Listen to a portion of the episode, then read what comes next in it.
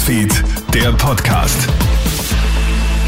Hallo, einen schönen guten Morgen, Clemens Draxler im Studio und du hörst hier den Krone-Hit Nachrichten Podcast. Vielen Dank fürs Einschalten. Wer schaut auf Hund und Katze, wenn man auf Urlaub fahren möchte? Die heimischen Tierheime schlagen pünktlich zu Ferienbeginn Alarm. Seit der Corona-Pandemie platzen die meisten Einrichtungen ohnehin aus allen Nähten. Während der Sommermonate spitzt sich die Situation aufgrund der vielen Urlauber aber immer wieder zu.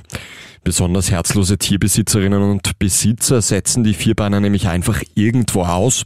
Das ist aber eine Straftat und sogar mit Haft bedroht. Gewarnt wird auch davor, die Tiere mit ausreichend Futter einfach allein daheim zu lassen. Elisabeth Penz von Vier Pfoten. Ein Tier alleine zu lassen, das sollte man niemals tun, ja. Auch wenn man Futter bereitstellt, das ist einfach niemals eine Option. Also ein Tier ist einfach keine Sache, die zurückgelegt werden kann, sondern ein Tier ist ein fühlendes Lebewesen, das eben auch eine Betreuung braucht. Fühlst du dich in Österreich von einer politischen Partei vertreten? Knapp zwei Drittel der Österreicherinnen und Österreicher tut das nämlich nicht. Das ist das Ergebnis einer brandaktuellen Market-Umfrage im Auftrag des Standards.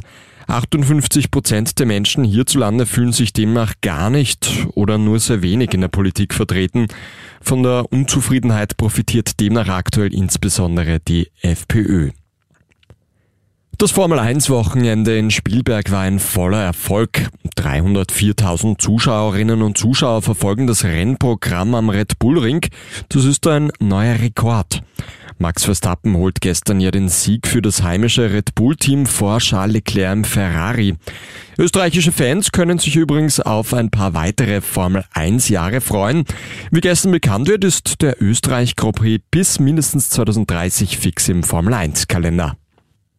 Diese Woche startet in Wien das jährliche Filmfestival. Bis September spielt es Dutzende Filme unter freiem Himmel.